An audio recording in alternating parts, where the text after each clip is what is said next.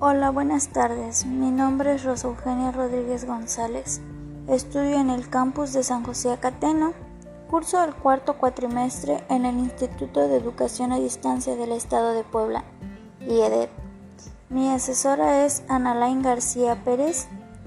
Pues bien, el día de hoy les voy a hablar de la materia de organización y gestión de instituciones educativas. Les hablaré del subtema 1.3 Estructura y planificación, macroorganización y legislación vigente. Concepto del sistema educativo. El sistema educativo en la legislación vigente.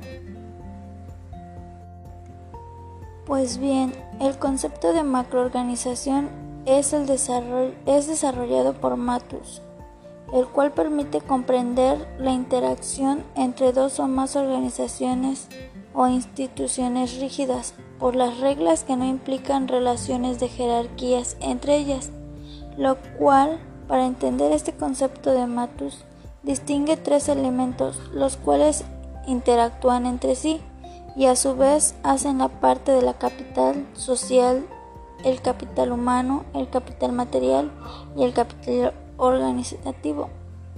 Ahora bien, el primer ejemplo está compuesto por los valores de la ideología y conocimiento de las personas. El segundo tiene que ver con los recursos físicos y medios materiales escasos. Y el último con la tradición y los valores que denominan las prácticas de trabajo, así como los avances que presenten las ciencias de la organización y las reglas del juego macroorganizativo. Ahora bien, especificado lo anterior, Matus define los conceptos de organización y macroorganización como esencial dentro de su planteamiento y se muestran de la siguiente forma. Ejemplo del concepto de organización. Ese está basado en la interacción humana que cumple una misión estable y es sometida a las reglas de un sistema macroorganizativo y a una de las reglas internas que precisan las primeras dentro de sus fronteras. El siguiente concepto, macroorganización, este es un conjunto de sistemas microorganizativos que operan de un espacio político institucional según las reglas de direccionalidad, departamentación, gobernabilidad y responsabilidad que establece el juego macroorganizativo.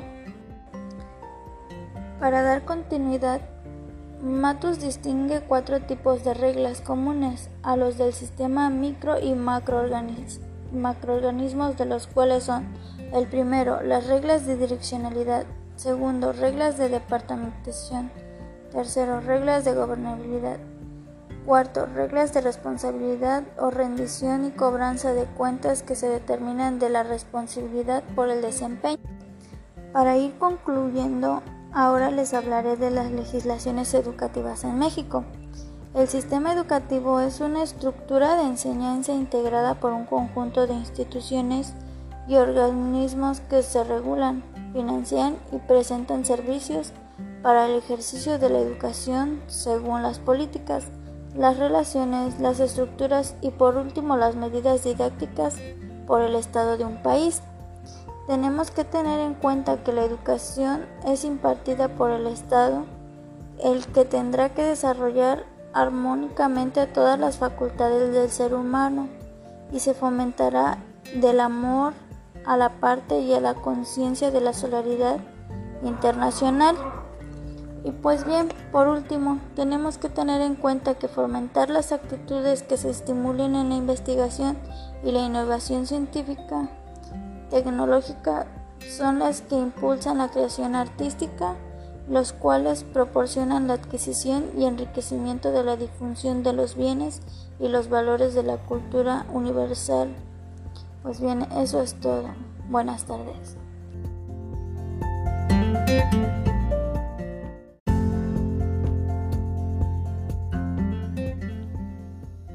Hola, mi nombre es Rosa Eugenia Rodríguez González.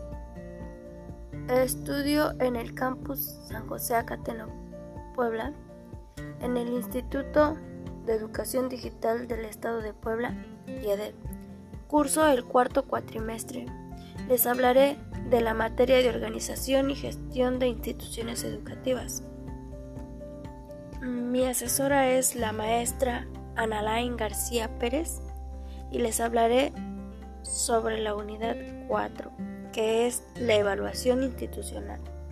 Pues nos habla que la evaluación institucional es aquel proceso que se lleva a cabo en una institución de educación superior con el objetivo de comprobar la calidad de la gestión y de los resultados del trabajo en todos sus procesos, y pues que es correspondiente con la misión o la función social que ha encargado en el estado de gobierno.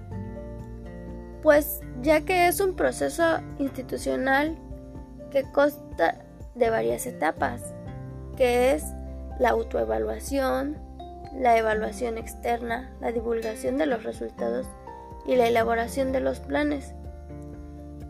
Pues bien, ahora vamos con el concepto de la evaluación.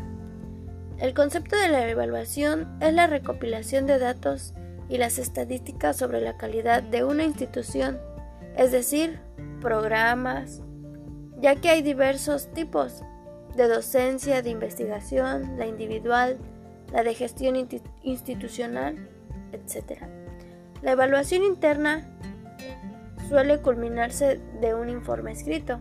La evaluación externa se realiza por un comité, es decir, un equipo o parejas o expertos externos. Sin embargo, es necesario aclarar que en la evaluación de programas y centros se plantea que la necesidad de recurrir es a indicadores diferentes, que en cada caso es la esencia de la cultura. ¿Tiene características la evaluación? Sí. ¿Cuáles son? Los parámetros establecidos por el profesor o docente.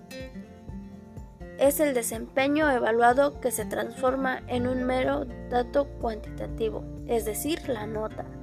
Generalmente tiene por finalidad definir la aprobación y el modo del tamiz. El tamiz es la parte del alumnado pasada en el examen o no pasada. Lo importante es la respuesta correcta, dejando casi sin el peso al proceso cognitivo que se lleva en la elaboración de esa respuesta. Las características de la evaluación educativa es que intentan recabar la información útil sobre los saberes que los alumnos van adquiriendo a través de distintas actividades académicas en las que participan. Los tipos de evaluación. La evaluación continua es la que da acreditación y la que es permanente a los resultados que deben servir para reformar y mejorar el programa de estudios de la institución. Es decir, que su objetivo actual es que el que las personas terminen la carrera y sientan la necesidad y tengan la motivación de una formación a lo largo de su vida. La evaluación de impacto es la que está definida en la educación de las ideas, la cual se constituye de un proceso continuo dirigido a valorar no solo los resultados, sino también la calidad de las acciones aplicadas. También debe ser capaz de valorar si se producen o no, es decir, donde no hubo impactos o los cambios esperados de la relevancia y los cambios producidos. La evaluación de programas es el proceso sistemático diseñado intelectualmente y técnicamente. Es decir, que es un proceso integral y sistemático orientados a la determinación del Estado, que en funcionamiento y la programación en correspondencia en lo predeterminado. La evaluación de los resultados son los procesos de acreditación y pues se van refiriendo a que hay que describir los procesos o los resultados en los documentos de evidencia que se aplican en el desarrollo interior en la mejora de un programa. La evaluación formativa tiene como característica que se puede mencionar de las siguientes maneras porque consigue principalmente una evaluación de procesos, la cual implica la obtención de, datos rigurosos a lo largo del proceso para conocer las situaciones en que se entregan para la hora de tomar decisiones y tener la mejor actividad.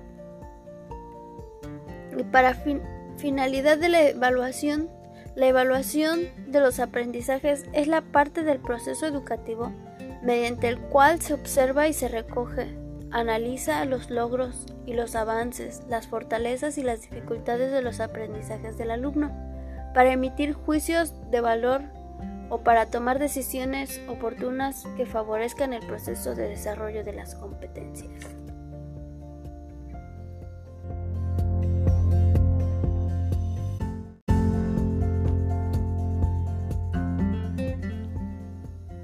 Hola, mi nombre es Rosa Eugenia Rodríguez González.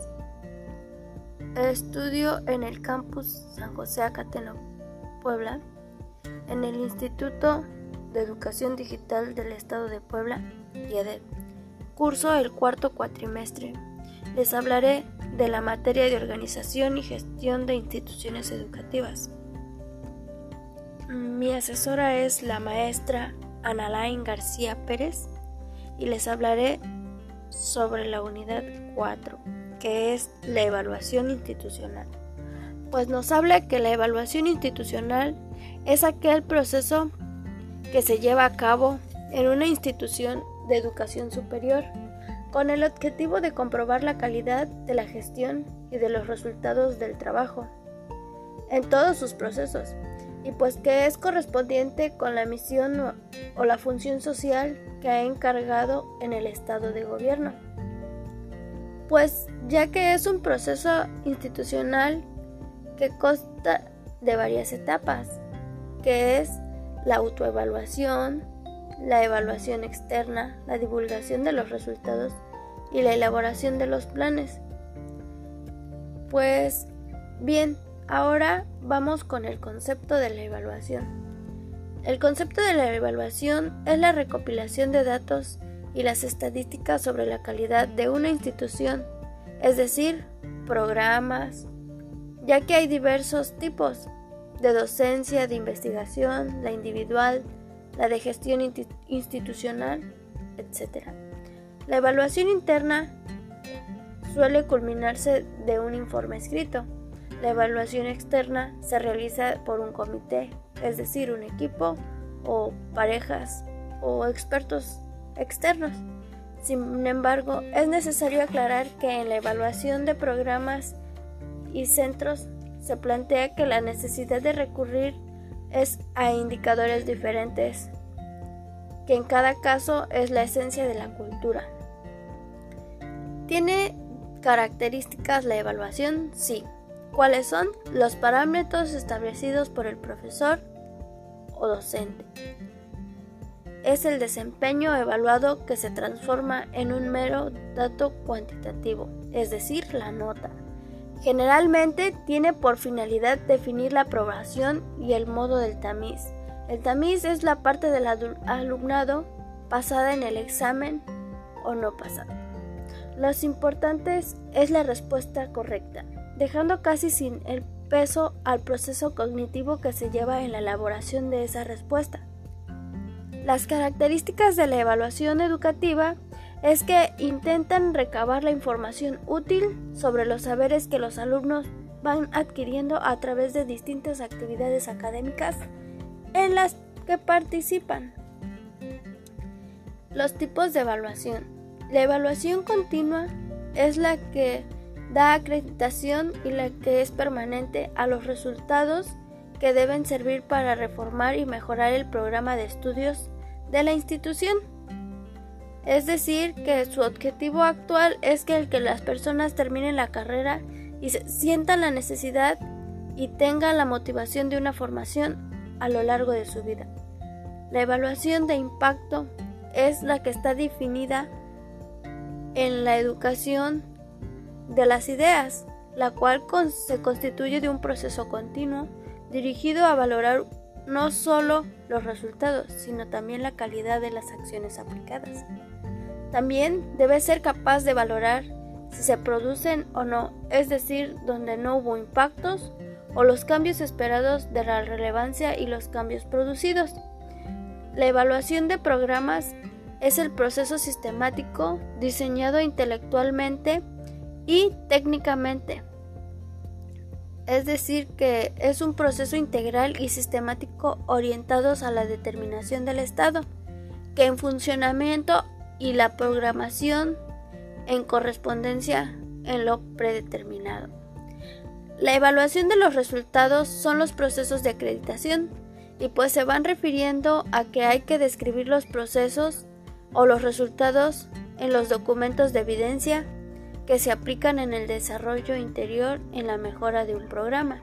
La evaluación formativa tiene como característica que se puede mencionar de las siguientes maneras, porque consigue principalmente una evaluación de procesos, la cual implica la obtención de, datos rigurosos a lo largo del proceso para conocer las situaciones en que se entregan para la hora de tomar decisiones y tener la mejor actividad. Y para finalidad de la evaluación, la evaluación de los aprendizajes es la parte del proceso educativo mediante el cual se observa y se recoge, analiza los logros y los avances, las fortalezas y las dificultades de los aprendizajes del alumno, para emitir juicios de valor o para tomar decisiones oportunas que favorezcan el proceso de desarrollo de las competencias.